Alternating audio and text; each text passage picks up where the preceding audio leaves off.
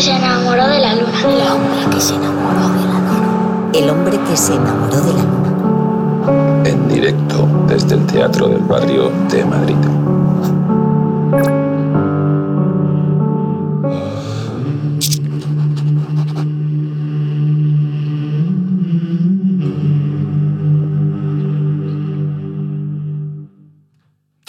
Iniciamos el segundo bloque, el bloque central de esta edición del hombre que se enamoró de la luna, en la sintonía de M21 Radio, aquí grabando en el escenario más maravilloso que uno se puede imaginar, que es el Teatro del Barrio de Madrid. Ya lo sabéis, programa de radio con público en directo que nos podéis venir a visitar los domingos que grabamos aquí en el Teatro del Barrio en Lavapiés. Bloque central para conocer, para charlar, para hablar de cosas más que interesantes con una escritora, activista, feminista, luchadora, madre y muchas más cosas, como es la maravillosa Cristina Fallarás.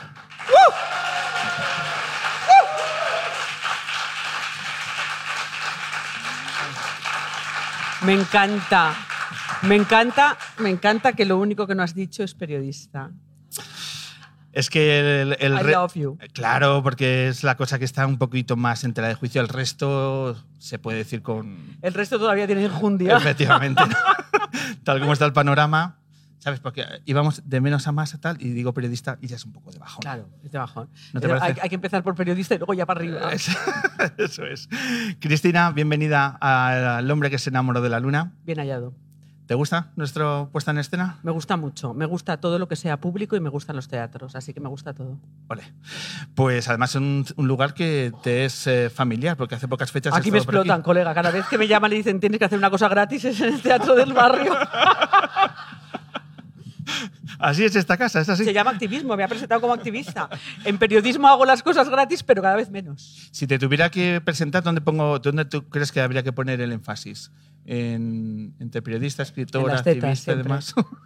En las tetas siempre. Pero esto es algo radiofónico. O sea, ¿cómo lo podemos a través de la palabra? Cariño, si tú eres, eres periodista de radio, descríbelas. Ya, pero te estoy preguntando a ti, ¿a ti ¿dónde te gusta poner el énfasis? ¿En el Eh, activismo, quizá? En el activismo, eh, sí, tú solo puedes. eh, Cristina Fallera es una mujer inteligente. Punto. Y ahí cae todo. pues vamos a ver cómo te presenta Celia Blanco, que anteriormente nos ha presentado a Nieves con Costrina y también nos ha regalado unas palabras para hacer la introducción de la entrevista a Cristina Falleras. Así que somos todos oídos y vamos a ver qué nos ha enviado Celia Blanco. Si Cristina Fallarás no existiera, habría que inventarla. Porque Cristina Fallarás nos lleva enseñando demasiado tiempo, demasiadas cosas y de las más duras. Periodista, madre, activista, feminista, cuidadora, amiga. ¿Qué se puede decir de Cristina Fallarás si se convierte en todo eso? Nada más entrar en tu vida. Lleva peleando para que las mujeres tengamos voz desde el primer día nos enteramos de que iba a ser desahuciada con su hija y entendimos lo que significaba perderlo todo. Se ha rehecho continuamente y eso también es una lección para todos los que estamos alrededor. Pero su activismo feminista sigue, sigue y no descansa. Cuéntalo es la mejor, o, la, o mejor dicho, Cuéntalo es la última muestra de su último activismo. Cuéntalo ha conseguido que tres millones de mujeres hayamos sido capaces de contar lo que seguramente no hubiésemos contado si Cristina no nos lo hubiese dejado, no nos lo hubiese puesto tan a mano para que nos atreviésemos a, bajo una etiqueta, contar todas las veces que han abusado de nosotras, nos han violado y nos han humillado. Cristina Fallarás es algo así como una bocanada de aire fresco que viene para ponerte un espejo y obligarte a mirar y saber toda la fuerza que tienes. ¡Jolín! ¡Ay, ay, ay, ay, ay! Querida, querida, querida Celia, eh, contigo dentro. Todo el rato, además. Eh, no se podría haber de- definido mejor eh, tu perfil. A mí me gusta mucho cuando cita que te has rehecho continuamente. Eh, como todos, lo que pasa que yo lo cuento. es así. No, no, es una broma, ¿eh? Eh, Como todos, ¿quién aquí no se ha rehecho constantemente? ¿Quién no ha recibido una agresión? ¿Quién no se ha rehecho? ¿Quién, ¿A quién no le han partido el corazón? ¿A quién no le han partido el culo? Eh, y te rehaces. Eh, lo que pasa es que yo lo cuento. Y al principio pensé que era exhibicionismo y después entendí que era una postura política. Radicalmente política y- y radical a secas. ¿Y por qué? ¿Dónde reside ese reside en la imposición del, del silencio. Eh, toda ignorancia reside en la imposición del silencio. Eh, eh, eh, lo peor que existe en nuestras vidas, que es la religión, o sea, la ignorancia, se impone a base de silencio, obediencia y sacrificio, que son las tres cosas que yo rechazo con mayor bestialidad en mi vida. Jamás obedezco, jamás me callo y jamás me sacrifico. Pero, pero lo que podemos hacer constantemente es contar. Eh, Cu- ¿Cuándo si te des- desahucian y cuentas que te han desahuciado, eh, recuperas la casa. Si no, probablemente no. Yo me acuerdo cuando me desahuciaron y escribía a la puta calle que todos los colegas de la prensa me decían Hostia, Cristina, no volverán a contratarte. Porque yo contaba que el grupo Planeta me había, que me había echado embarazada, que Albert Montagut, director, y José San Clemente, consejero delegado ahora del diario.es, ese periódico tan feminista, me había echado embarazada de ocho meses. Que eh, bla, bla, bla, con sus nombres, con sus apellidos. Ay, no volverá a contratarte. Y yo sabía que sí. ¿Sabes por qué sabía que sí? Porque el Grupo Planeta fue el que me echó y fue el que dos años después me contrató eh, el libro a la puta calle y me pagó por él. Es decir, eh, el silencio es una imposición idiota y es de idiotas obedecerlo. Y entonces, en realidad, me ha pasado todo lo que le ha pasado a todo el mundo, solo que yo lo cuento. ¿Y cuándo tú empiezas a darte cuenta que lo que hay que hacer es desobedecer? Hoy de muy pequeña. Hoy de muy pequeña, pero mira, ahí está mi hija que tiene 10 años antes. Eh, no, hombre, no, muy pequeña. Es que yo, vivo, yo nací en una familia eh, de ultraderecha, integrista católica. Integrista católica. Yo me, yo me santiguaba a la salida de casa hacia el colegio. A la llegada de casa para comer, a la salida de casa para el colegio, a la llegada de casa para, para ya volver a casa, antes de acostarme, al levantarme, eh, si los zapatos estaban sucios, yo me, yo me santiguaba 40 veces al día. ¿Y sabes lo que hacía? Me santiguaba y luego chupaba el dedo. Y pensaba, Como, "Oh, jódete. eh, con, con- con esto deja de valer, ¿no? Con este gesto. Claro, es- era una cosa como lúbrica. Yo no lo sabía. Con el tiempo me he dado cuenta.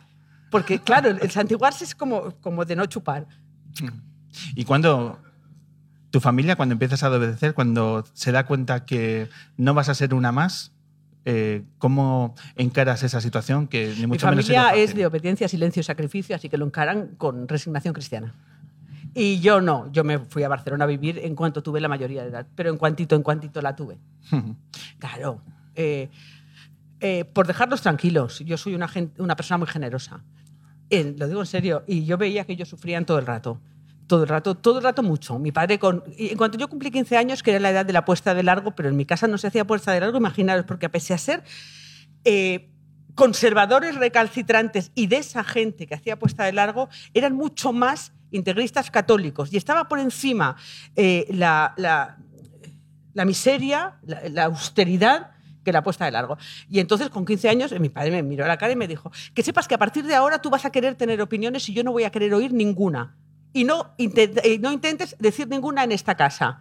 Y yo me sé tic-tac, tic-tac, tic-tac. Quedan tres años para los contando tres 18. años. Ah. Pero, pero no es broma. Tic-tac, tic-tac, ¿eh? ¿Y por qué elegiste Barcelona? porque eran catalanes. Elegí Barcelona porque no eran españoles, te lo confieso. Elegí Barcelona porque en Barcelona estaban todas las discográficas, estaban todas las editoriales, estaba la gente que enseñaba el culo, estaba Nazario, estaba, eh, estaba todo, tío, yo qué sé. Y porque la movida me parecía una basura. Eh, y porque en Barcelona se mezclaba eh, la radicalidad política y porque las que éramos más de mezcalina íbamos a Barcelona y las que eran más de heroína se iban al País Vasco. Y ahí había que elegir. Ahí había que elegir. ¿En qué lugar de Yo Barcelona? tampoco acabé la carrera. Me encanta que Nieves no la haya acabado tampoco. Eh, ¿Y en qué lugar de Barcelona llegas? Eh, yo llegué al Colegio Mayor Católico del Sagrado Corazón de Sarriá. O sea que también Eh, estabas... high class. Querido, no me jodas, hombre. Yo tenía 18 años, no tenía dinero, mis padres no me iban a pagar un colegio mayor y me fui a la abuela. Mi abuela era baronesa, era la hostia. Y me fui a la abuela y le dije, ahora me quiero ir a Barcelona y me dijo, no me extraña. Y entonces le dije, ¿me lo pagas? Y dice, solo si vas a monjas. Y como toda mi familia había ido eh, por generaciones o a jesuitas o al Sagrado Corazón, elegí el Sagrado Corazón de Sarriá, que era un sitio extraordinario donde Cookie y Ana, que eran dos monjas lesbianas que dormían juntas, te obligaban a ver los partidos del Barça y a ir a los mítines de Convergencia y Unión. y si no lo hacías, no te dejaban entrar por la noche. Lo juro, así que me lié con un punky porque varias veces no me dejaron entrar por la noche y me fui a vivir al chino a la calle Guardia. Con Albert, que se llamaba entonces el Tripi. Y después se hizo Hell Angel y lo metieron en la cárcel y fue mi primer vis a vis. Estaba intentando sacar el titular, pero es que es un poco impo- imposible. del- sí. Querido, yo Dime. creía que lo había contado todo hasta ahora. ¿Esto no lo habías contado antes? ¿Qué más cosas nos has contado de Barcelona? De Barcelona, joder, Barcelona, he contado muy poco de Barcelona. En Barcelona yo aprendí, aprendí el placer y aprendí el dolor. Aprendí la política, aprendí... Eh, en Barcelona lo aprendí todo. Yo llegué a Barcelona con el, con el uniforme del Sagrado Corazón y la boina de Zaragoza. Eh, calcetines largos y merceditas.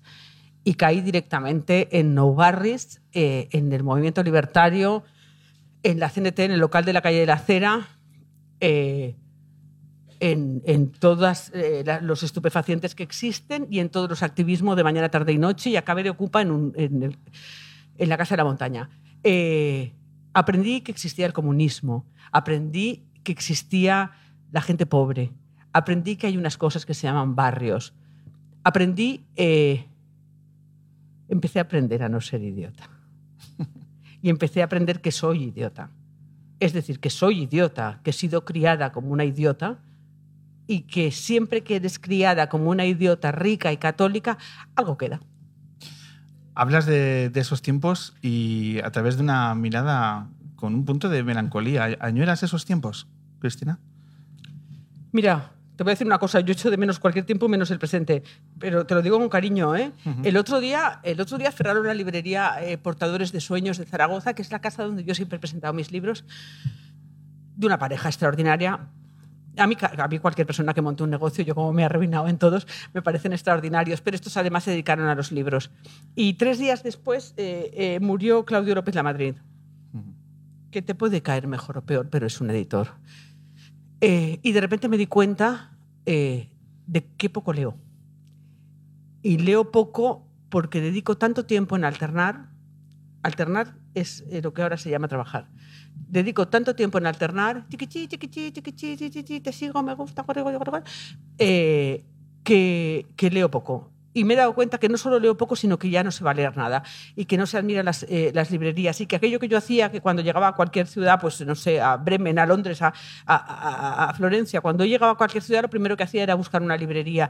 Y lo primero que hago ahora es buscar un café con, con wifi. Y eso es un, eso es un, no, no, es un drama. Sí, sí. Es un drama. Es un drama porque eh, eh, si yo no hiciera todo lo que hago ahora, no me ganaría la vida. Y me gano la vida a cambio de no leer. Y eso es una construcción política. Y es aterradora. Ujú. Pero es inevitable. No. ¿Y por No. qué lo haces? ¿Por qué lo hago? Porque tengo hijos, querido. Cuando tienes hijos, haces aquello por lo que te pagan. Y si te pagan por hacer el payaso, haces el payaso. Y eso es lo que yo hago.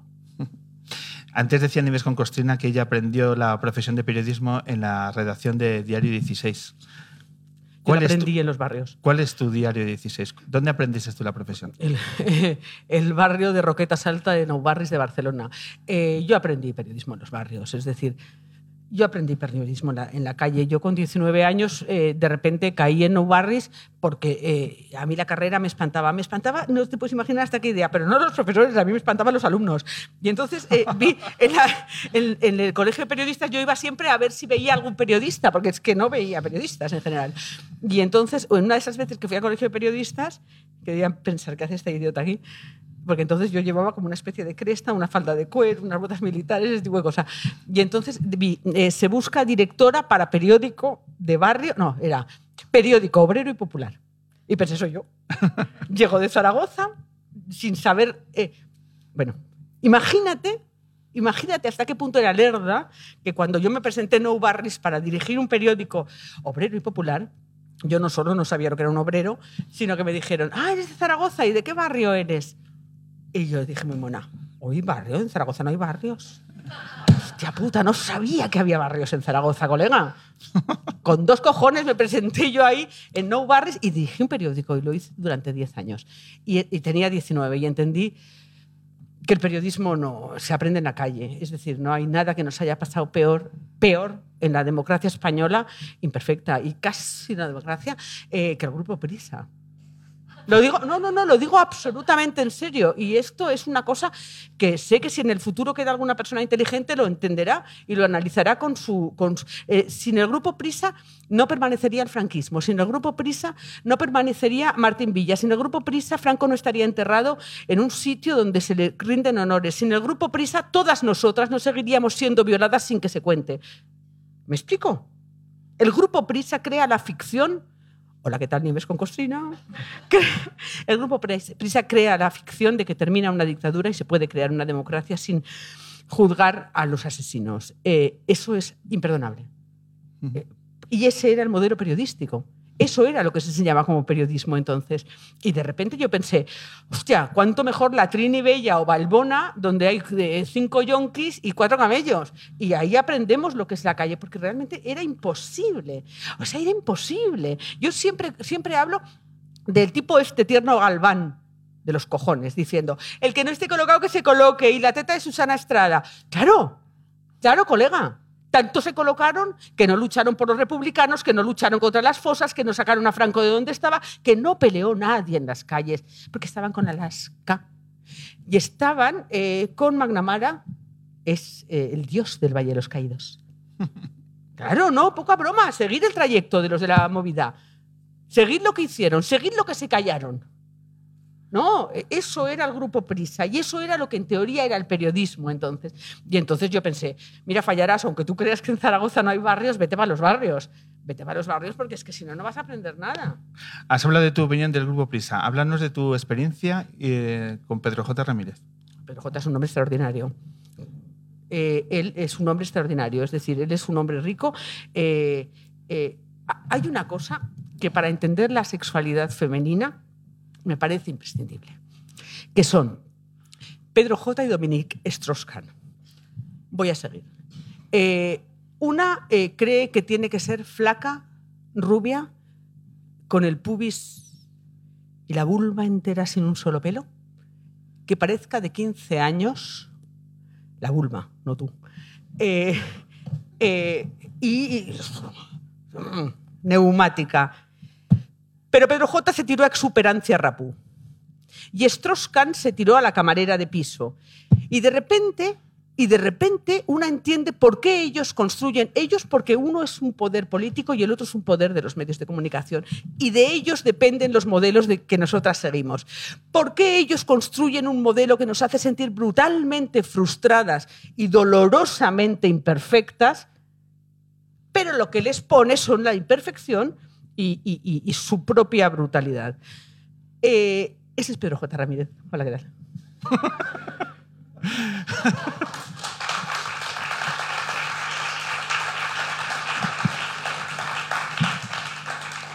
A propósito, a propósito me mando, bueno, me mandó, no sé si me lo mandó Pedro J, pero porque sí, eh, a mí Pedro J se me trajo a Madrid y yo le ponía. me mandó el otro día una chica estupenda, una periodista estupenda, eh, para hacerme una entrevista que me dice, te voy a hacer una entrevista eh, sobre sentimientos, sobre la intimidad de las mujeres, eh, sobre la parte afectiva que tenemos. Digo, me quieres entrevistar sobre sexo, ¿verdad? Sí, efectivamente. y me hizo una entrevista sobre sexo que saldrá, imagino, relativamente pronto para el español. Mara de Déu. Mara de Déu. No me habían, no, no había oído ese tipo de preguntas ¿Qué te- qué te desde los años 60. ¿Qué te preguntaron?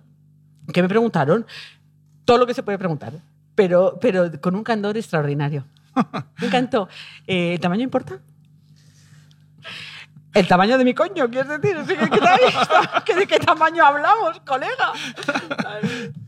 Bueno, eh, los últimos minutos, Cristina, eh, necesito hablar de, de Pero lo necesitas mucho. demasiado. Necesito que nos compartas lo que a nivel personal ha supuesto para ti. Cuéntalo.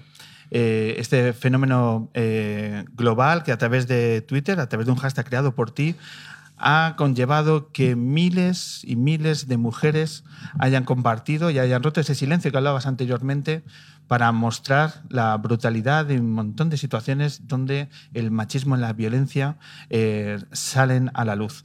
A nivel personal. A nivel personal se llama eficacia.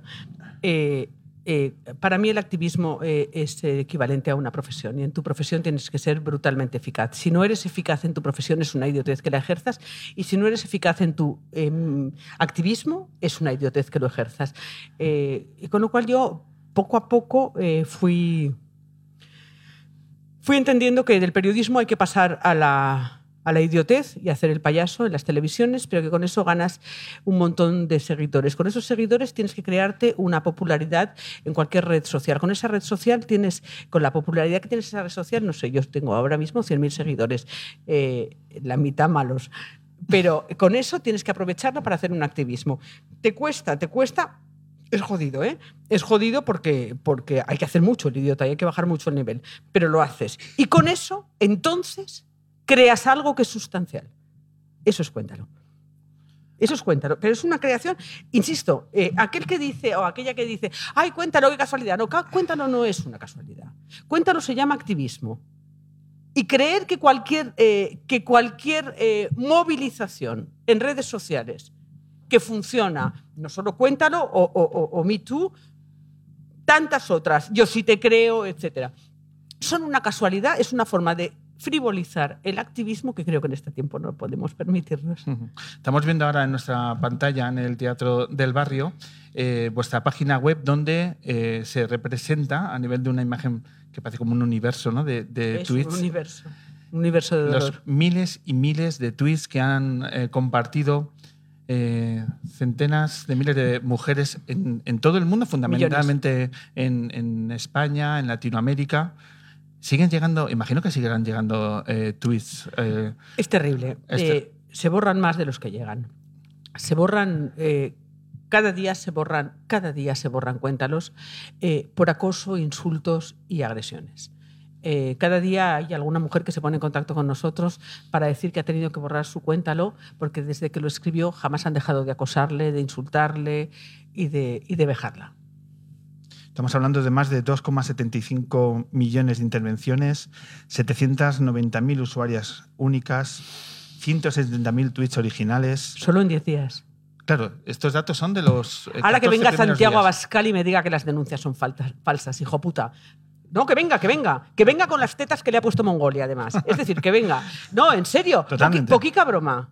Poquica broma. Esto, esto nace cuando, cuando eh, tres jueces o cinco jueces o los que fueran, a una chica que dice, me han violado cinco tíos en un portal, no la creen. O dejan de ver bucaque en YouPorn o no pueden ejercer de jueces. Porque cuando una mujer te dice, me han violado cinco más tuerzos en un portal, hay que creerla. Y esta es la respuesta. La respuesta es, colegas, no nos creen porque no lo hemos contado. Vamos a contarlo. Romper el silencio que tanto daño ha hecho a, nuestra sociedad y que no nos hemos criado con ellos. Hace tres programas hablábamos aquí con Almu- Almudena Carradero, que es la autora del Silencio de Otros, que por cierto ayer premio Mejor Documental en los Premios Feroz, película que hay que defender, y que también hablamos de esto, de romper el silencio, ¿no? Que cuántas veces, cuántos dramas, cuántas miserias hemos escondido en nuestra sociedad escondida detrás del silencio. Yo me pregunto que ahora estáis analizando todo este volumen de información de gente que ha roto por primera vez ese silencio y ha puesto encima de la mesa su drama. Eh, estáis analizando con personas especialistas en el mundo del Big Data para poder sacar conclusiones eh, impactantes y que romper ese silencio que también en medios de comunicación, etcétera, etcétera. Pero más allá de las redes sociales, mi pregunta es, ¿qué se hace más allá de las redes sociales? Cuando tengáis los datos, ¿cuál es el siguiente paso? ¿Qué hacemos con esto? El siguiente paso sería que la Administración Pública se haga cargo de estos datos. Estos datos son el trabajo de eh, un equipo de casi 20 personas súper cualificadas del Centro Nacional de Supercomputación, eh, de, la Asociación de Archiveros y, de mí misma, eh, gratis eh, durante muchas horas al día, durante siete meses. Eh, eso que vale muchísimo dinero y que está estudiándose en Norteamérica, lo hemos cedido a la Administración Pública Española, que todavía no sabe si aceptarlo porque todavía no sabe qué puede hacer con ello. ¿Qué eco ha tenido los medios de comunicación a nivel internacional?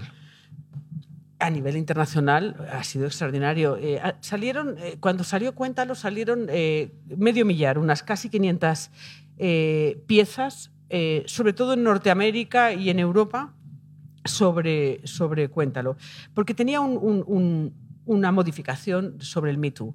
El Me Too había salido ya, pero yo cuando vi el Me Too pensé, hostia, la han cagado. hay, hay un error. Es decir, con la falta que hacía esto, la han cagado. ¿Por qué la han cagado? Porque el Me Too es refutable. Es decir, el Me Too es yo también. Y parte de estrellas. Si Scarlett Johansson dice mi papá me metía el dedo en el culo, cuando otras mil mujeres digan a mí también, a mí también, a mí también, aquel negacionista que quiere no creer a las mujeres puede decir, vale, eh, lo dicen porque quieren ser como Scarlett Johansson. Es decir, es una cuestión aspiracional. Y pensé, no, no, no, no, hay que hacer algo que sea irrefutable, es decir, que sea horizontal y que no tenga ningún referente, por lo tanto que no pueda haber ninguna especie de argumentación de que es referencial. Y ahí nace Cuéntalo. Y esto, eh, eh, sorprendentemente, fueron los medios norteamericanos quienes más claro lo vieron. ¿Decepcionante la reacción de los medios de aquí? No, nunca, nunca. A mí de España nunca me decepciona nada. ¿Cómo definirías en una palabra lo que ha supuesto para ti Cuéntalo.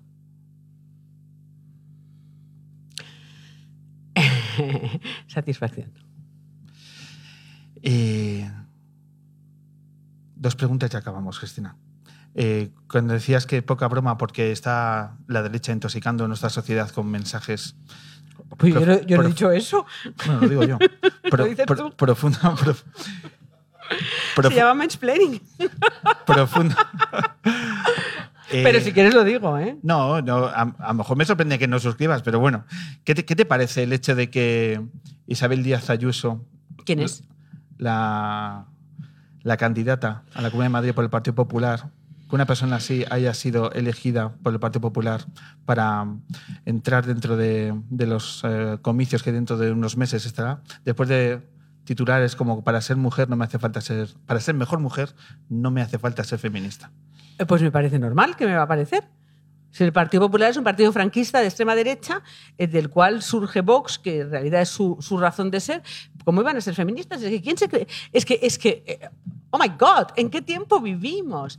Colega, el 20 de marzo de 2018, que era el año pasado, el PSOE, el PSOE, se negó a juzgar los crímenes del franquismo y a Billy el Niño y a Martín Villa y a todo lo que queda. El PSOE.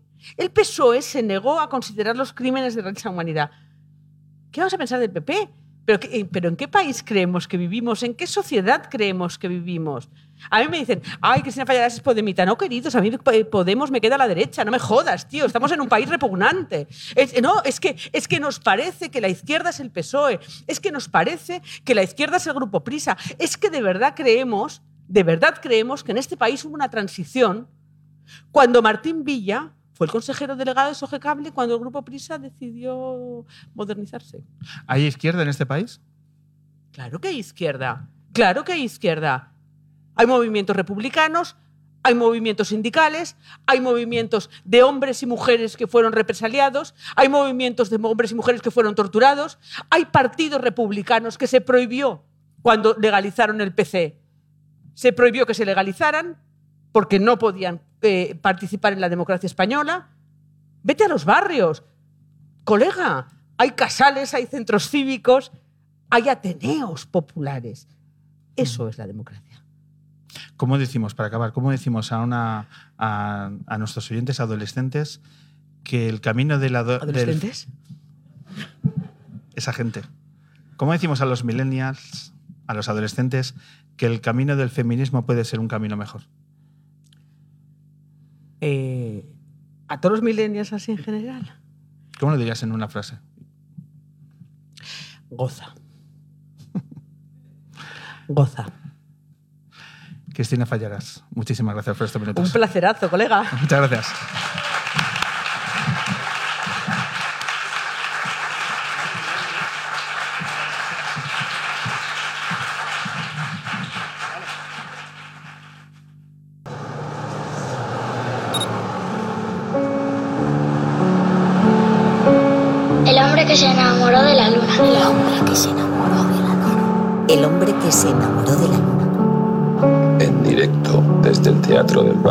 De Madrid.